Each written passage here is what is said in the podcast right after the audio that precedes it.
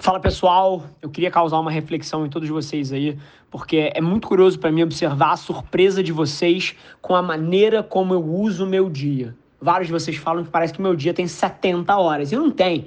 O grande lance que eu vivo e que eu respiro é sobre usar bem esse tempo que eu tenho.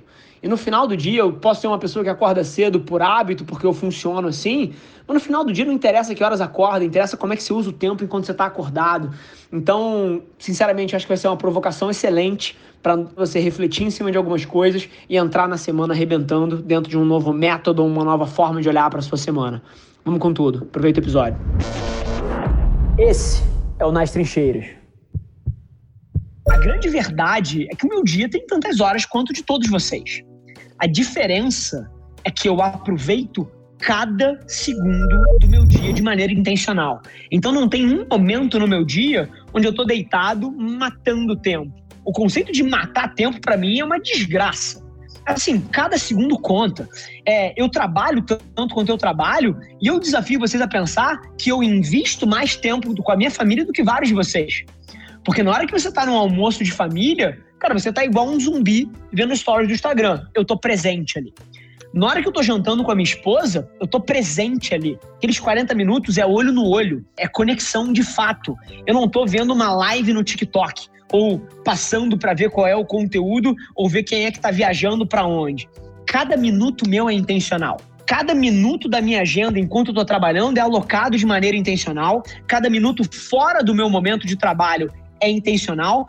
Então o que acontece é que a minha forma de pensar a minha rotina, ela sufoca tudo que não importa. E ela aloca o tempo nas coisas que de fato são importantes. E é por isso que você acha que o meu dia tem 30 horas. Fala galera, aqui é o Edwin Júnior, sócio e Managing Director na Adventures Inc. Tô aqui hackeando o podcast do Rafa para dizer que se você que está escutando esse episódio tem uma agência ou está pensando em abrir uma, você precisa conhecer a Adventures Partners, empresa do nosso grupo, que vai fazer você acelerar o crescimento do seu negócio através de consultoria, treinamento, processos e metodologias proprietárias aqui da Adventures. Acesse partners.adventures.inc e saiba mais. Grande abraço. Minha rotina, acho que vários de vocês sabem, acordo super cedo, vou ler uma porrada de coisa que me interessa, desde coisas do nosso setor, até coisas de negócio, coisas de macroeconomia. E também, pô, aproveito para dar o primeiro scoop nas redes sociais todas, ver o que aconteceu, ver o que, está pegando. E abrir um DM de uma pessoa que acompanha a gente aqui, e é um dos DMs que eu mais recebo. E é super curioso isso. Eu lembro do João lá atrás, quando ele começou a trabalhar comigo, ele falou: Caralho, Rafa, teu dia parece que tem 30 horas. Que ele começava a me acompanhar filmando, cara, desde 3 e meia da manhã no pedal. E as pessoas têm a impressão que eu não durmo. E é curioso, porque eu acho o sono super importante. Não entenda isso errado. Inclusive, foi o que eu respondi para ela. Mas basicamente, eu trabalho pra caramba, sim mas eu acho o sono super importante. Eu diria que eu trabalho aí entre 12 e 14 horas em média por dia, alguns dias mais, alguns dias menos, mas eu tento todos os dias dormir pelo menos 6, 7 horas, que é o que eu preciso para estar tá no meu melhor grau. E assim, isso é o que funciona para mim, você tem que entender o que funciona para você. Talvez a sua genética precise de 9 horas de sono, a minha precisa de 6, 7. Isso é uma coisa muito pessoal. Mas acima de tudo, o motivo pelo qual vocês têm a impressão que eu não durmo é porque, número um, eu não mostro quase nada da minha vida pessoal. Então, toda vez que eu estou exposto, eu estou exposto numa dinâmica de trabalho. Você compara o meu palco com o seu bastidor. Então, aí já tem um primeiro erro. E o segundo erro, não é um erro bem, mas é uma filosofia de vida minha, é porque eu vivo a minha vida um pouco diferente. Eu não valorizo coisas que provavelmente aquele senhor ali que está passando na rua valoriza. Eu não valorizo, pô, encher a cara na quinta-feira para dar uma extravasada. Eu não valorizo assistir Netflix, eu não valorizo assistir TV. Eu valorizo pouquíssimas coisas da minha vida e a minha vida inteira é centrada em torno delas, que são família, trabalho e treino barra esporte. Então, a minha vida gira em torno dessas três coisas e eu sufoco todo o resto. E é por isso que sobra tanto tempo para o meu trabalho, para o meu treino, para minha família. E essa é uma vulnerabilidade que vários de vocês criam para vocês, porque vocês valorizam família, querem crescer na carreira, valorizam sua saúde, mas a alocação de tempo de vocês não reflete isso. Você senta e assiste 4 horas de Netflix na quarta-feira à noite, de 11 às 3 da manhã e acorda no dia seguinte cansado.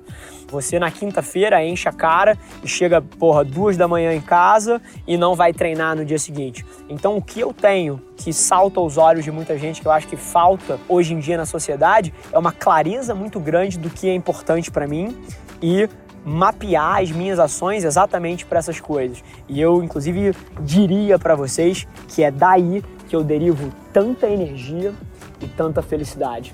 Pensa nisso. Vambora. São 5h55 da manhã. A gente chegou no escritório hoje às 4h50. E por que isso? Porque eu acredito tanto no que a gente está fazendo aqui que eu não consigo tomar nenhuma atitude diferente. E isso aqui é a realidade. Isso aqui não é sexy, isso aqui não é glamouroso, mas eu me sinto extremamente realizado fazendo isso aqui. E como é, é, o que eu acabei de falar, e como isso aqui não é o meu trabalho, eu tenho que encaixar em horários bizarros, em horários alternativos para a gente conseguir tirar isso aqui do papel. E essa é a diferença. Quando você achou o seu propósito, quando você achou aquilo que ressoa com você, você não cria desculpas e você tem que dar um jeito de fazer independente das circunstâncias. E é óbvio que eu não comecei isso do dia para noite. Eu faço esporte há 20 anos. Eu não faço esporte por saúde. Eu faço esporte como um comprometimento de vida. Quem me conhece sabe, eu jogava bola, eu era o cara mais fissurado por jogar bola, eu fazia preparamento físico. Eu ia pro campo treinar gol a gol sozinho, treinar chute com as duas pernas, eu era obcecado pelaquela merda. Eu treinava jiu-jitsu, eu fazia rolas em todos os horários possíveis que tinham extra no meu dia. Crossfit, mesma coisa, levantamento olímpico de peso, mesma coisa, surf, a mesma coisa. E agora é o triatlo. Então eu tô nessa trajetória de treinar uma, duas, três vezes por dia há 20 anos. Mas o que você tem que fazer é escutar o seu corpo. Eu vejo tanta gente pedindo opinião de especialista. E mais uma vez, sem querer diminuir um profissional de educação física, é muito válido. Todas as vezes que eu trabalhei próximo a um, os meus resultados foram exponenciais.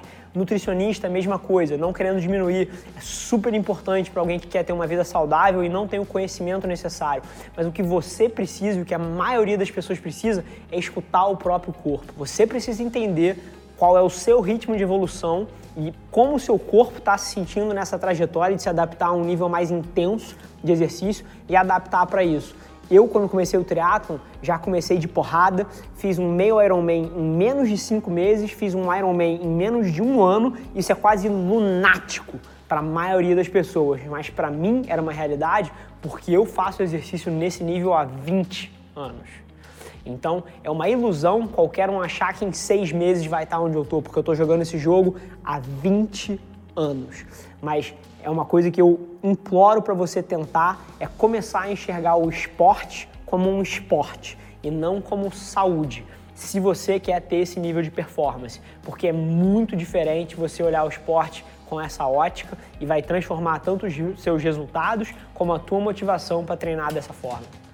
Esse foi mais um episódio da nossa experiência em áudio e como eu já falei, eu adoraria saber que você está gostando do que a gente está compartilhando por aqui. Então não esquece, se você está tirando valor desse conteúdo, ia significar o mundo para mim, que você tirasse um print da sua tela, postasse no stories me marcando e aproveita para ir na sua plataforma favorita também e deixar um rating de cinco estrelas e um comentário lá, ajudando a gente a construir essa comunidade tão vibrante que move o Brasil para frente através do empreendedorismo e que fala desse Brasil que dá certo. É um prazer ter vocês comigo e a gente se vê no próximo episódio do podcast.